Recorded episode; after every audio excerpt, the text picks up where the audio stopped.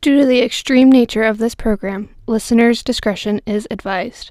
The subject matters may include topics of substance usage, sex, foul language, and references to historical events that may be sensitive to some listener. Things discussed may not be considered politically correct in this overly sensitive environment. They may not be appropriate for listeners under the age of 13, as well as some listeners, no matter the age, may find things offensive. Again, listener discretion is advised.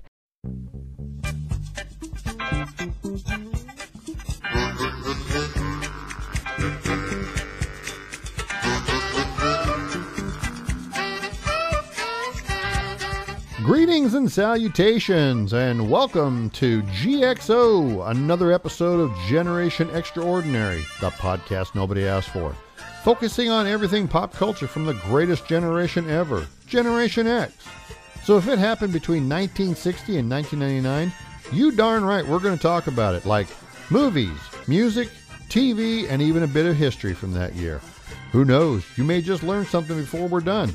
And if you're lucky, this old man just may regale you with a story or two. I'm Robert Pop, coming to you from beautiful Podunk, Nebraska.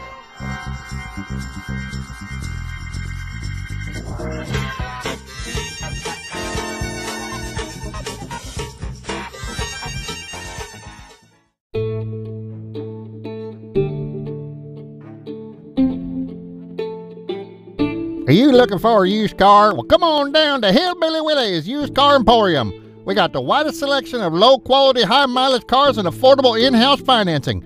Bad credit, slow credit, no credit, no problem. If you got a job and enough money down, you can drive away today.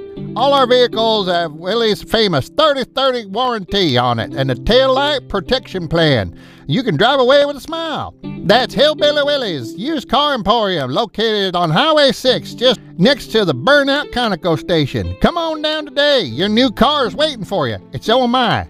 Willie's famous 30 30 warranty isn't famous at all. All cars essentially are sold as is. The warranty stipulates 30 seconds or 30 feet, whichever comes first. Greetings and salutations, and welcome to another episode of GXO Generation Extraordinary, the podcast nobody asked for. We are available online on our website at genxord.com. G E N, letter X O R D. Drop us a comment. Okay, so today we're going to be talking about The Muppet Show. As I alluded to last week when uh, Kermit stopped by. Hi, hello, Kermit the Frog here. Uh, thanks, Kermit. Uh, you just sit right over there and we'll talk to you here in a little bit. So, as always, we're going to talk about the top headlines and some of those notable things that happened that year. In 1976, we had in the Soviet Union Leonid Brezhnev. We had Gerald Ford as president, which I'm I still blows me away. How how how how how? I just I don't know how. I mean, I do because of Watergate and Nixon stepping down and everybody looking at they, they were going to jail, and Ford was like I don't know like you know Bob's janitor, and they said, hey, you want to be president? Sure, uh, but you can be as long as you pardon all of us. So there you go. Uh, in the United Kingdom, Harold Wilson was prime minister until April 5th, and then James Callaghan. Top headlines Apple Computer is formed. The CN Tower in Toronto is now the tallest building in the world. Jimmy Carter was elected president, doesn't take office until the next year. NASA unveiled the very first space shuttle, Enterprise. By the way, I don't know if I've ever mentioned this on the show. I think I have. Uh, Enterprise is very special to me. Number one, because I'm a Trekkie, but number two, because I actually laid my hands on the belly of Enterprise when one of my many wives and I went to Washington, D.C. I'm tall enough, I was able, actually able to touch it. Now, fun fact about the Enterprise Enterprise was the first space shuttle, but it was not the first space shuttle to ever fly a mission. Its only mission was to go up to the stratosphere to make sure that it could still land like an airplane. And, sidebar on that, most of the cast from Star Trek, the original series, was on the Enterprise, for real.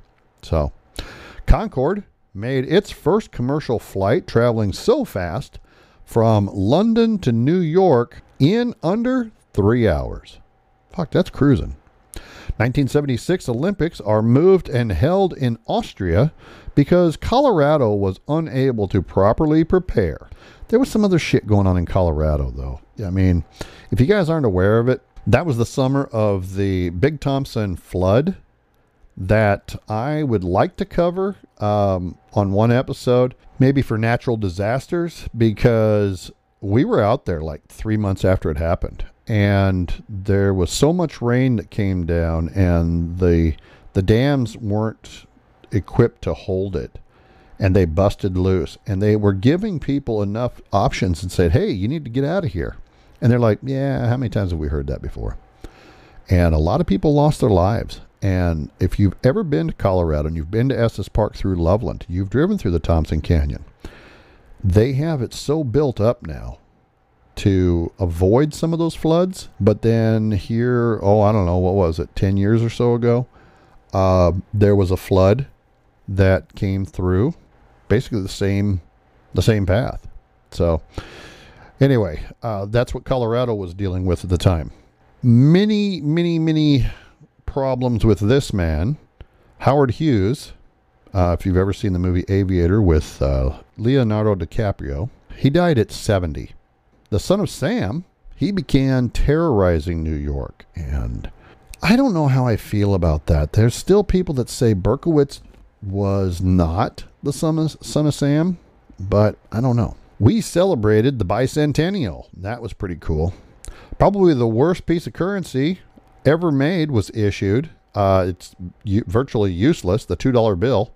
Although I do have to say that 100 years ago, when I would frequent a quote unquote gentleman's club, I would not go with $1 bills. I would go with twos instead. Reason being, as the little honey is up there dancing and she sees what you laid down there, at first glance, it kind of looks like a 20. And then when they realize that it's a two, they still kind of look at you like, something different about that guy. Oh, there's plenty wrong with me. Ebola, that epidemic began in the Sudan. Um, yeah, whatever happened to Ebola? Evidently, we uh, we don't care about actual diseases. Instead, we want to make up shit. Uh, I don't want to get started on that right now. Fidel Castro, well, he was elected president. How about that? In a fixed election, he was elected president. The dictator made you go out and vote for him to be president. That's wild. I don't know how he, he won in such a landslide, too. Pol Pot becomes prime minister and vi- virtually dictator of Cambodia after the prince stepped down. The U.S. Supreme Court ruled that the death penalty is not inherently cruel or unusual and is constitutionally acceptable form of punishment. I really don't know how I feel about that. There's a mysterious disease striking the American Legion Convention in Philadelphia. Uh, they finally named it Legionnaires, but uh, it affects over 4,000 people uh, on that day, claimed 29 lives. The Viking lands on Mars. That was a, uh, uh, a probe. Richard Leakey discovers a million and a half old Homo erectus. I said homo and I said erectus. Skull in Kenya. Nadia Comaneci. That's just a fun name to say. Nadia Comaneci wins three gold medals at the Montreal Olympics with a perfect score seven times from seven judges. That's awesome. That's amazing. I mean, she was she was an amazing little athlete. Tidal wave in the Philippines killed 5,000 people. Three gunmen abduct a school bus with 26 kids and the driver near Chowchilla, California. All children and driver are saved after they dig a tunnel out of the quarry that they were buried in. I've seen things on this, and yeah, these I don't know what the hell these people, these guys were thinking, but they did. They took this school bus and then they they they buried them uh, out like a, a, a rock quarry. I don't I don't I, I don't get it, but I don't know what their end game was. The end of the world's longest pier, the Southend Pier in Britain, was destroyed by fire. Princess Margaret, she announced that Lord, her and Lord Snowdon were separating.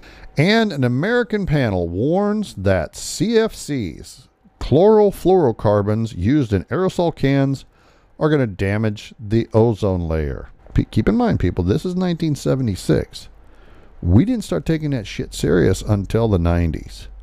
So all of the big hair, I was part of it. I used hairspray, gel, mousse, whatever the fuck I could find. At one point, I think I even had Crisco in my hair to keep that shit in locked in place. Because I mean, I had a feather that would fucking stop traffic, and I could stand out there in in in hurricane type weather. My hair wasn't going anywhere. Well, Grandma always said I had wavy hair. I just waved goodbye. So, all right, uh, notable deaths that year. The biggest one, Agatha Christie. I like Agatha Christie. She's she's a good writer. Um, I like Hercule Hercule Poirot. Marples, I'm not uh, uh, I'm not a big fan of those books, but I like Poir- uh, Poirot. So, in the music store, top five songs in the U.S. A Fifth of Beethoven by Walter Murphy and the Big Apple Band. That was a great disco song. Play That Funky Music, White Boy by Wild Cherry. Silly Love Songs by Paul McCartney and Wings. I Write the Songs by Barry Manilow. I liked Barry Manilow. Still do. I don't I don't care what you think. I like Barry Manilow. So there you go. And Love Machine. yeah. By the Miracles. The that's in that song, by the way. So top five songs in the UK. Brotherhood of Man. Save Your Kisses for Me. Pussycat, they sang about Mississippi. Elton John and Kiki Dee, Don't Go Breaking My Heart. And ABBA was on their hit, uh, on their top five songs twice. Once with Fernando, not a fan, but Dancing Queen. That was also on there. I like that. And I'm a I'm an ABBA fan too. I don't mind admitting that now. I'm very secure in my sexuality. Top five songs in the R&B. A Love of Your Own by AWB. Body English by King Floyd. Working at the Car Wash by Rose Royce. Like that song. Catfish by the Four Tops. And Darlin' Darlin' Baby Sweet Tender Love by the O'Jays. Top five songs in the country chart. One More Year of Daddy's Little Girl by Ray Sawyer. 900 Tears by Dickie Lee. Don't think I've ever heard that song. A Little at a Time by Sunday Sharpe. my number two, my number two all time country artist right here. Are You Ready for the Country by Mr. Waylon Jennings.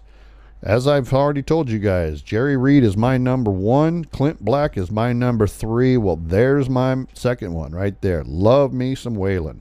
Yeah, Waylon had quite a story. And you know, I really wish Shooter would do a lot of the songs like his dad, but his music sucks. I'm not a fan of Shooter Jennings, but he sounds so much like Waylon that if he actually played country music, of course, if a lot of them played country music, country music would be good again. The, yeah, the, I think that Waylon, yeah, he would be great doing Waylon songs. And then finally on that chart, we have Baby Boy by Mary Kay Place as Loretta Haggers. No fucking idea. Top five songs in rock. We had Harold Melvin and the Blue Notes with Wake Up Everybody, Part 1. Chicago, If You Leave Me Now. I still, I you know, I just don't see that being a rock song, but whatever, it's on the rock chart. Donna Summer, Love to Love You Baby. See, that would be more of a disco song. Hall & Oates, She's Gone. And Leo Sayer, You Make Me Feel Like Dancing. Top one hit wonders. These artists only had one top 10 hit which charted during that decade. Now this includes everything from pop, R&B, country and rock. So, we had Don't Go Breaking My Heart by Kiki Dee and she did that song with Elton John. You Got Me Running by Gene Cotton. That's a country song. Fifth of Beethoven, which is different than a fifth of whiskey, by Walter Murphy. That was that disco. Da da da da. Speaking of disco, Disco Duck by Rick Dees and his cast of idiots. That was on the pop charts.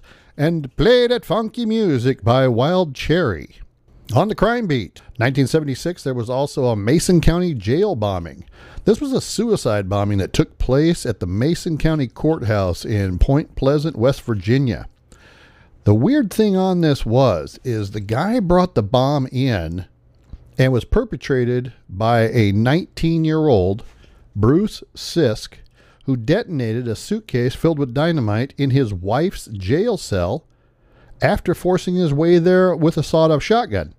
18 year old Harriet Sisk, who had been held in jail, which was in the basement of the courthouse, awaiting trial after confessing to strangling her, oh, what a fucking puke, her two month old child to death. She had entered this suicide pact with Bruce prior to the bombing. California State University, there was a massacre, an incident of a mass murder committed by a custodian, Edward Charles Alloway, uh, on the 12th of July, 76. And there was uh, eight people that had died as a result of this. All right, top serial killers that started. Remember, we're going now with the year that they started, and this was in 1976. We had Rodney Halbower, and he had five victims. Uh, he was a suspect in the Gypsy Hill killings. Montie Rissell, uh, he raped and murdered women. He had five victims. Thor, Ness Christensen. Wow. That uh, you don't see a lot of people by the name of Thor. He was actually murdered in prison by a quote unknown assailant, but he preyed on college women uh, in the California area. He had four victims. Delon Edward Warren. He had three victims. He murdered a couple in Brookings, Oregon, and later linked via uh, via DNA to an unsolved murder in Portland. Anthony LaRette uh, he was a drifter who raped and stalked and stabbed women to death. He had 31 victims. He started in 1976. Uh, yeah, that's a bad dude. David Stephen Catlin. Uh, he had three victims. He poisoned his mother and two wives. James B. Grinder. Then he had four victims. He murdered three girls in Arkansas, later a woman in Missouri. Ronald Aldridge. He had three victims, murdered four murdered people in the Fort Worth, Texas area. Edward Lagroni. He had six victims. Murdered an acquaintance, later later had killed a 10-year-old girl he had impregnated and two of her great aunts. Oh my god. What a ugh, what a fucking puke. Joseph Robert Miller he had six or more victims. He killed prostitutes in the Chicago area. Joe Metheny, he had 10 victims. He raped and murdered women in the Baltimore area area. I was going to say Oriole, Baltimore area, allegedly cannibalizing his victims. You don't hear a lot about cannibals. And that was the note to end on on Guess My Serial Killer. In the bookstore, interview with the vampire. No, on the Mandela effect, which I remember it being interview with a vampire. I'm going to do a Mandela special, I swear, because there's so much shit that I really think Okay, time for time for Rob the conspiracy nut to come out here for you guys. So, if you're not aware of what the Hadron Collider is, it's in CERN, uh, I believe it's Switzerland. These guys have created micro wormholes, and, or micro black holes, I should say. And personally, research that I've done, and of course mixed with my sci-fi knowledge, you know, I think that's what's actually letting uh, alternate dimensions bleed through to ours, and they're kind of merging into each other. That's just my thought, and I know it's kind of fucked up, but Interview with the Vampire is a Mandela effect. So is Curious George. Did he have a tail or didn't he? So did the Monopoly Man. Did he have a monocle or didn't he? Jif peanut butter or Jiffy peanut butter? We all know that there was Skippy, but there was there also Jiffy? See, I don't remember a Jiffy peanut butter because choosy mothers choose Jif, and that was from Annette Funicello that said that, but that's that's me. But some people remember the other. Uh, the Berenstain Bears or the Berenstain Bears? I remember him being Jewish. So, you know, they just, they just didn't. The old man wore still wore that fishing hat. He didn't wear a yarmulke. So, you know, uh, nonetheless. So there's my little rant on the Mandela effect. So back to the bookstore. Roots by Alex Haley. Great book and great miniseries. That was such a good show. Children of Dune. Man, I am just not a fan of Dune. Never have been. And ugh, yeah. The Omen. That was a fucked up book. River runs through it. Frog and Toad all year. Ordinary People. I like that book. I like that movie. Raise the Titanic. Letters about Father Christmas and Icebound. In the Broadway theaters, we had Godspell, HMS Pinafore. I like HMS Pinafore. Porgy and Bess. I'm not a fan of that one. And Night of the Iguana. Also, The Pirates of Penzance. In the movie theater, some great movies in 76. Taxi Driver. We had Rocky. He was showing us how to get get strong. All the President's Men. Great great movie about Watergate. Carrie, Stephen King. How can you go wrong? Logan's Run. Very sexy movie for that era. Yeah, I mean, yeah. Bad News Bears. That was a pretty decent, uh, inappropriate comedy. Freaky Friday. Silver Streak. Looking back on that, of course, anything that had to do with uh, Gene Wilder and, and Richard Pryor, pretty much you're going to say it's going to be inappropriate. King Kong, The Enforcer, little Clint Eastwood action, Assault on Precinct 13th, The Omen, and The Outlaw Josey Wales. More Clint Eastwood. On TV, we had some Jiggle TV going on back then, guys. We had Three's Company. Thank you, Chrissy and Janet. Ah, yeah, and it just never was the same after Suzanne Somers left. But I, I was always, you know, I always thought that Janet and Jack should end up getting married. But that was me. Charlie's Angels, all of them. Yeah. Uh, let's see. What else did we have for Jiggle TV? That was about it on, on this list. Uh, then we had Laverne and Shirley. Uh, kind of glad neither one of them were jiggling. Uh, Quincy, M.E., Alice, Black Sheep Squadron, Family, The Bionic Woman. One of my favorite, uh, one of my favorite TV shows from Second City, which would be in Toronto.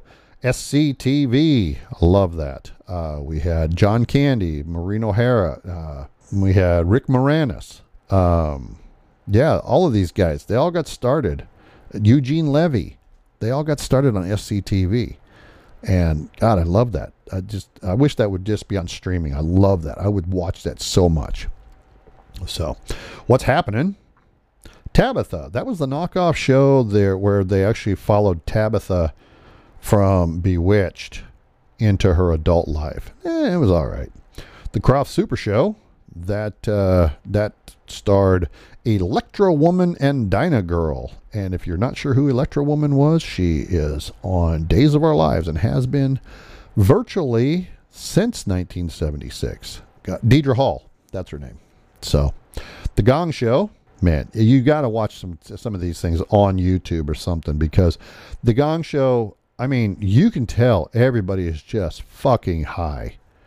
I mean, absolutely fucking high. They're just so coked out of their heads. So, it's very obvious. In search of Family Feud, CPO Sharky, Monster Squad, and of course, the topic for today, The Muppet Show. So stick around. We're going to talk about the Muppets here after a bit. So we'll talk to you in a bit.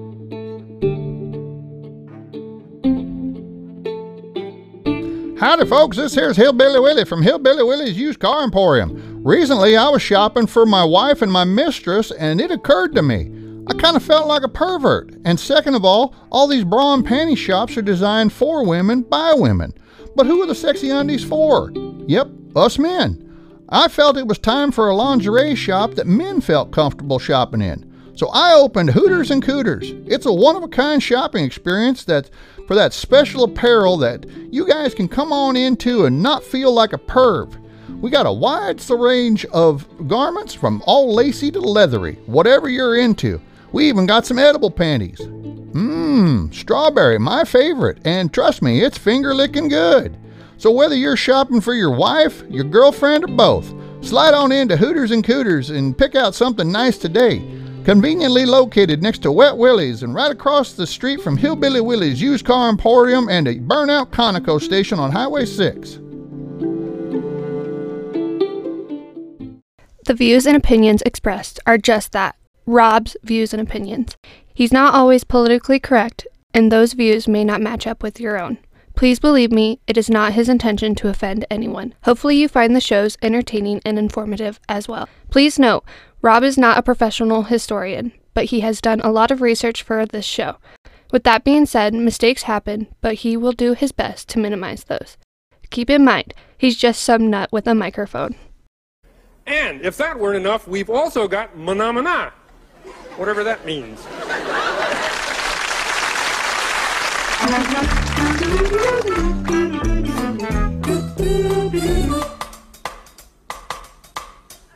Phenomena. Phenomena. Phenomena.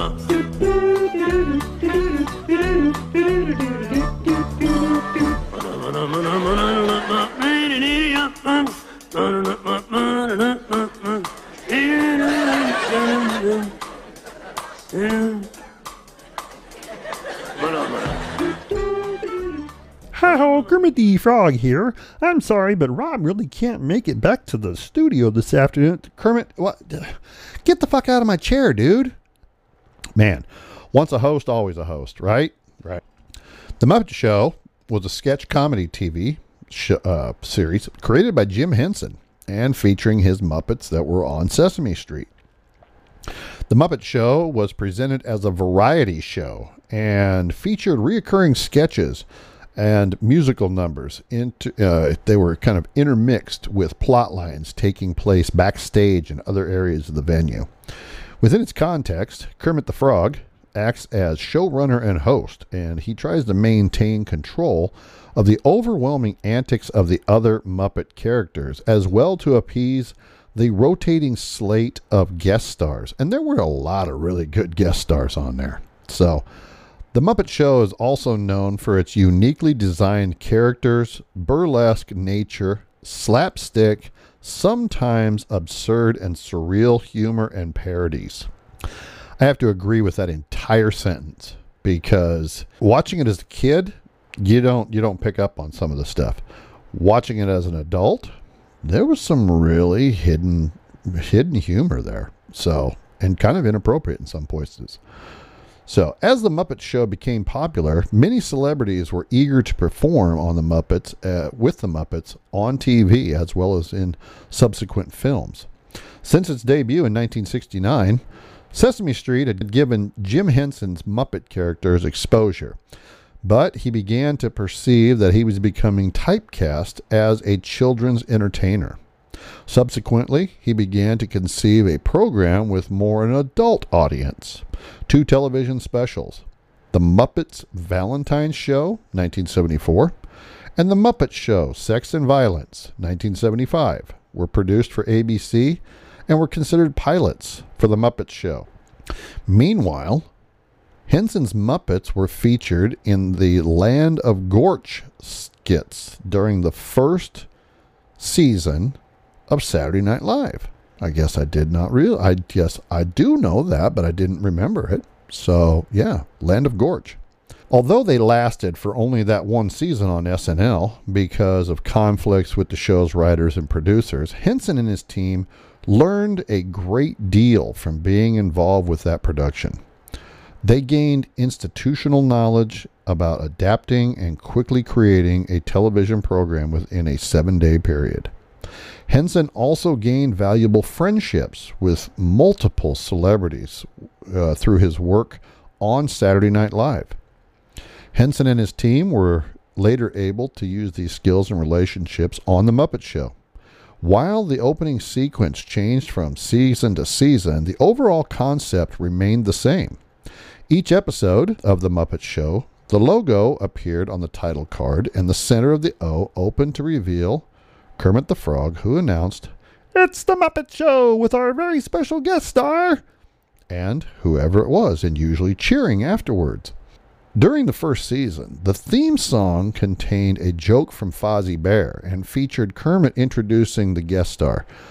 To introduce our guest star, and that's what I'm here to do, so it really makes me happy to introduce to you. and then he would introduce them. At the end, Gonzo the Great appeared in front of the Muppet Show banner, attempting to play the O in the show like a gong, with variety of different comical results. From the second to fourth seasons, the joke and Kermit's introduction were replaced by a short quip by Statler and War- Waldorf, and then a shot of the audience singing "Why Don't They Get Things Started." The fifth season's version had extra verses from the hecklers, uh, where they ask, "Why do all we? Why do we always come here? I guess we'll never know." It's kind of like a torture to have to watch the show. Love Statler and Waldorf.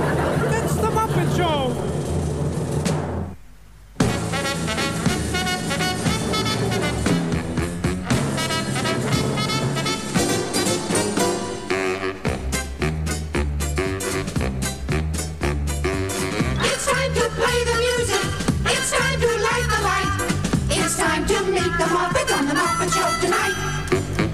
It's time to put on makeup. It's time to dress up right. It's time to raise the curtain on the Muppet Show tonight. Why do we always come here? I guess we'll never know. It's like a kind of torture to To have to watch the show.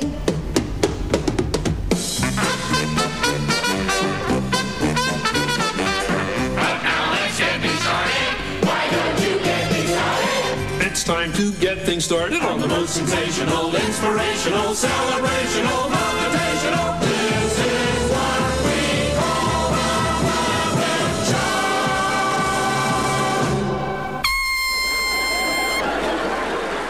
At the end of the at the end, the song appeared with Gonzo inside the letter O in show to play the final note on a trumpet.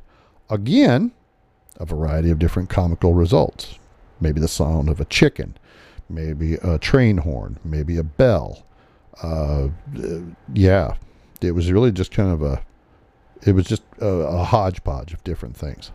Each episode ended with an extended instrumental performance of the Muppet Show theme by the Muppet Orchestra before Statler and Waldorf gave the last laugh of the night, followed by Zoot, who was the saxophone player, playing an off key final note on his sax. Some last laugh sequences had other Muppets on the balcony. For example, one episode, the Muppets of Sesame Street appear behind Statler and Waldorf, who told them, How should we know how to get to Sesame Street? We don't even know how to get out of this stupid theater box. Love that. Just, I love that. Every season, the TV version of the song was presented with reworked lyrics, while the opening sequence evolved visually over the five seasons. The musical composition remained essentially the same. Over the years, the song has become a staple of the Muppets franchise as a whole. The Muppet Theater is the setting for the Muppet Show, a grand old vaudeville house that had seen better days. Locations seen in the Muppet Theater include Backstage Right, which include Kermit's desk, the dressing rooms, the attic, the canteen, the prop room, the stage, Statler and Waldorf's box, the auditorium, reception, the recording studio, the stage door lobby, and the back alley. Guest stars, no guest star ever appeared on the show twice. Ever. Although, John Denver, love John Denver, he would be my number four country artist, appeared on both the show and in two specials the John Denver and the Muppets A Christmas Together, and John Denver and the Muppets Rocky Mountain Holiday. While Dudley Moore reappeared in the special The Muppets Go to the Movies. Additionally, several guest stars from the series had cameos in the first three Muppet theatrical films. And season four guest star Alan Arkin had a cameo in The Muppets.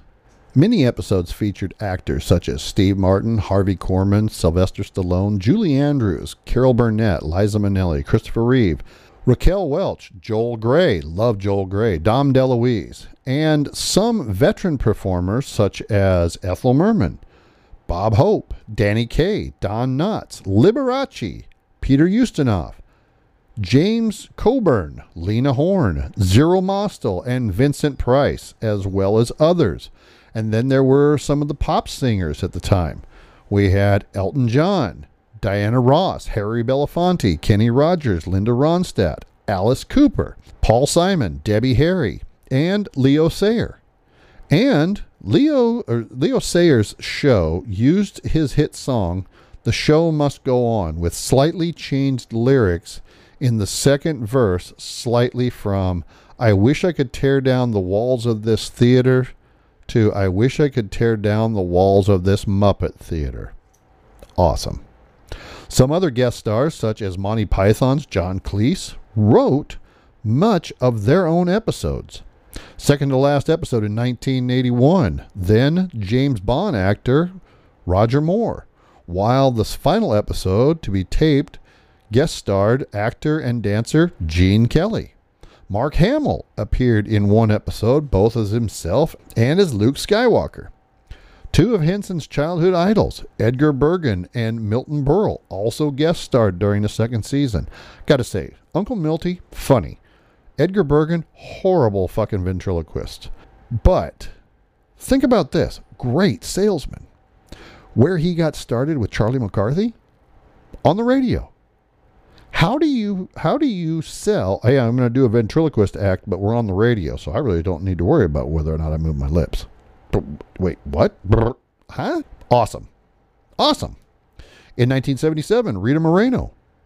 She won a Primetime Emmy, Emmy for Outstanding Individual Performance in a variety or music program as herself. The next year, Peter Sellers, who chose not to appear as himself, instead appearing as a variety of characters. And the wonderful Bernadette Peters. She earned nominations for the same award.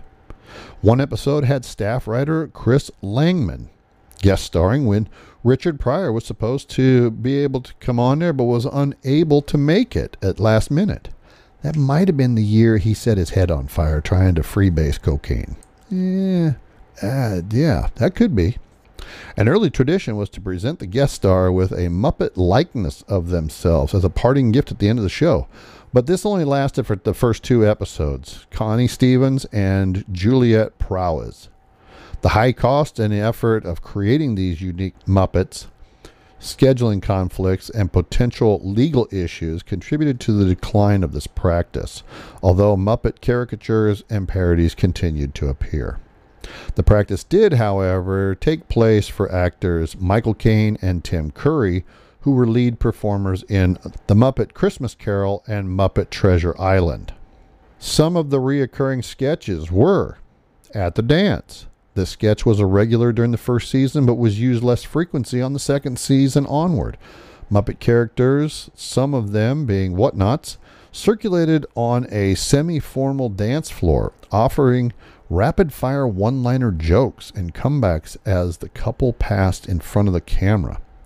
Bear on Patrol. Fozzie Bear was is a luckless police officer named Patrol Bear, and Link Hogthrob, a incompetent police chief who were always in the silliest situations with the criminals brought in. An editorial by Sam the Eagle. Sam the Eagle gave an editorial on specific topic, which ended up uh, being uh, what happens during the editorial. So if he was if he was uh, doing an editorial on a volcano explosion, that's usually what would happen during his editorial. The Electric Mayhem, that is a great. That the, the Muppet Band, that is great. The Electric Mayhem, the bunch of musical sketches with Dr. Teeth and the Electric Mayhem. Animal, love Animal. Fozzie Bear's Act, uh, Gonzo Stunts, Muppet Labs, Muppet Melodrama, uh, Muppet Newsflash, Muppet Sports, Musical Chickens. That was uh, that was all with Gonzo. Panel discussions, Pigs in Space, poems by Rolf, Rolf the dog. He would recite a classic poem while other Muppets would interrupt him. Rolf at the piano. The Swedish Chef.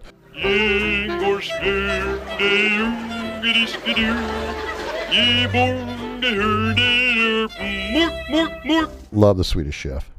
Famous gags would also include chicken in the biscuit, two points, Swedish meatballs that bounce, a smashing cake with a baseball bat after it begins to insult the chef in Chinese. Wow, yeah, I forgot how weird these some of these were. Talk spots. Um, that's where Mupp, that's where Kermit would sit on the the wall and talk to the guest star.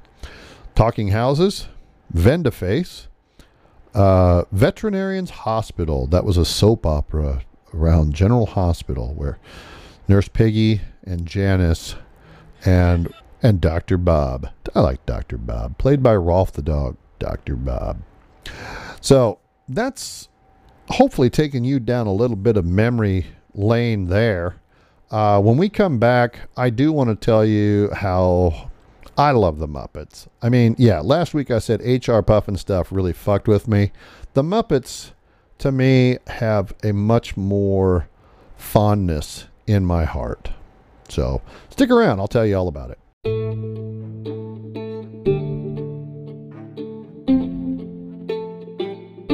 Howdy, folks. This here's Hillbilly Willie from Hillbilly Willie's Used Car Emporium, and I want to tell you about the newest place in town. Now, we're all familiar with those bars on TV where everybody knows your name, like Cheers, Mo Tavern, and even 10 Forward on that there Star Trek show. But nothing says you're home like Wet Willie's. Wet Willie's offers a full bar, including schlit faced beer and open gambling, so you can liquor up front and poker in the rear. And the kitchen's open all day, every day. And our master chef, he's from Germany, Herr Wilhelm Lichstein, makes the best pie around. So come on into Wet Willie's and get some hair pie and schlit faced. Conveniently located right across from Hillbilly Willie's used car emporium and the Burnout Conoco station on Highway 6. Any claims of time travel are purely fictitious and are only meant for entertainment. And honestly, if you believe he can travel through time, I have only one question for you. What the hell is wrong with you? All right, welcome back from that break. So, I want to tell you why the Muppets are kind of special to me. You know, I've I've alluded to the fact that number one, I I grew up a little isolated. Um, I didn't have many friends at all, um, especially even younger. Um, I really only had two friends that I would actually consider friends um, when I was growing up, and so the TV and the radio and movies those were those were more my friends, and and uh, the Muppet Show was one of those that it was geared towards kids. It was geared towards me. It was geared towards my warped sense of humor. Um, and it where Sesame Street taught, the Muppet Show entertained, and the marriage of the two, I think, was was amazing. Um, I did learn to do a Kermit the Frog impression. I don't know whether it's good, bad, or indifferent. You guys tell me. Um, it's one of those that I will pull out from time to time. And anytime I hear the Muppet Show theme song, I know this sounds really strange, but I it almost makes me have goosebumps because it's such a fond memory for me. And it just reminds me of a a much more simple time, a time that you didn't really have to worry about what was happening halfway around the world. And maybe as a kid you don't anyway. But it just seems like we didn't grow up as fast. You know, I've I've said from day one when I've been doing the the pad the podcast that days were better back then. And I don't necessarily disagree with that. But I think our perspective on those days were uh, were a bit different, and the Muppet Show reminds me of that. that going through our headlines, yeah, you know, fuck, we just come off of the Vietnam War. We just come off of Watergate. We had Gerald Ford as president. Fucking inflation was out of control at the time. Um, we were going into what was going to be one of the worst energy crises ever. And the Muppet Show helped it not feel quite so scary to a 10 year old kid. So I really don't, uh, you know, people will say, wouldn't you go back? No, no, I really wouldn't.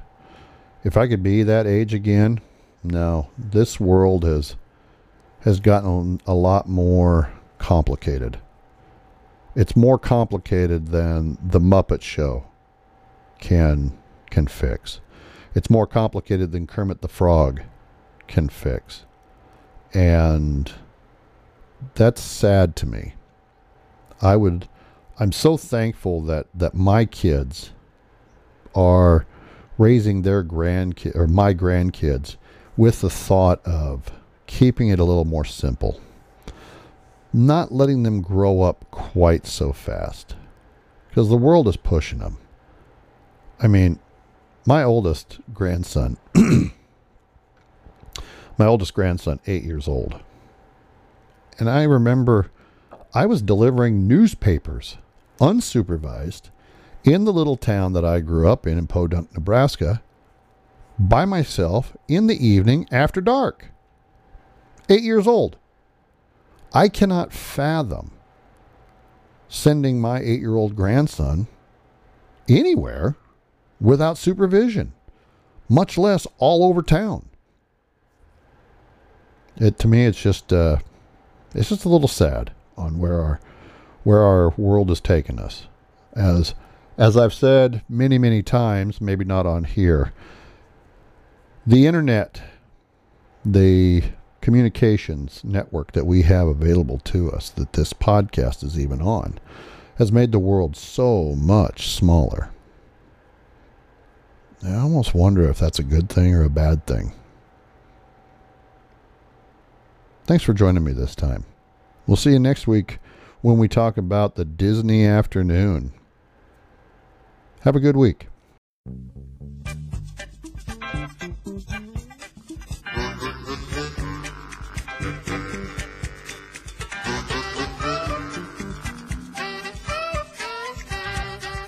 This has been Generation Extraordinary. The views and opinions are mine and mine alone. Any claims of time travel are purely fictitious. The music and audio clips are not mine, and in most cases were downloaded through my paid YouTube subscription and are only used for entertainment purposes. GXO is a production of Popeye Enterprises. Its host, creator, producer, and editor is Robert Pop. Co producer is Harley Quinn Pop. Special guest voice actresses are Ariel Pop and Rachel Lyons. For more information, support, or to contact us, go to the website at www.genxord.com. Thanks for listening.